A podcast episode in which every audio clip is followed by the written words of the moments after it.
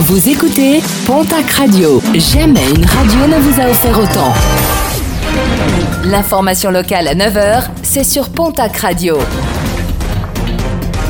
Bonjour Jean-Marc Courage Sénac.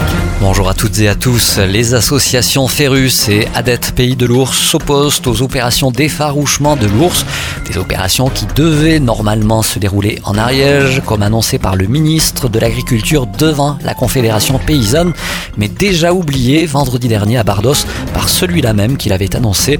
Ferrus et Pays de l'Ours considèrent ces opérations comme étant inutiles et surtout illégales.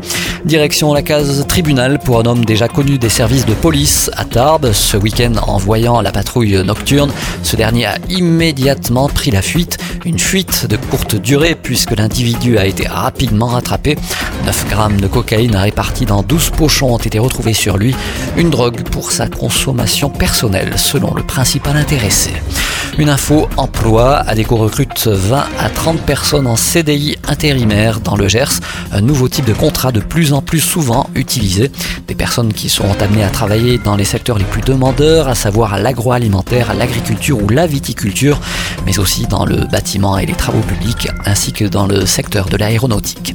Clap de fin sur la saison de ski. Puan, Gali et Cotteret auront été les dernières stations de ski pyrénéennes à fermer leurs pistes en France. L'occasion de faire le bilan pour Cotteret.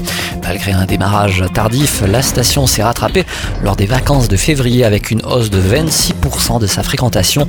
Plus de 30 000 skieurs ont également été recensés pour le seul mois d'avril. Et puis contre le cancer, l'opération Une Rose, un espoir est de retour ce samedi et ce dimanche au profit de la Ligue contre le cancer. Dans les Hautes-Pyrénées, les motards seront présents sur tout le département, notamment samedi matin à Vic-en-Bigorre, Bagnères de Bigorre ou bien encore Luz et Argelès-Gazost.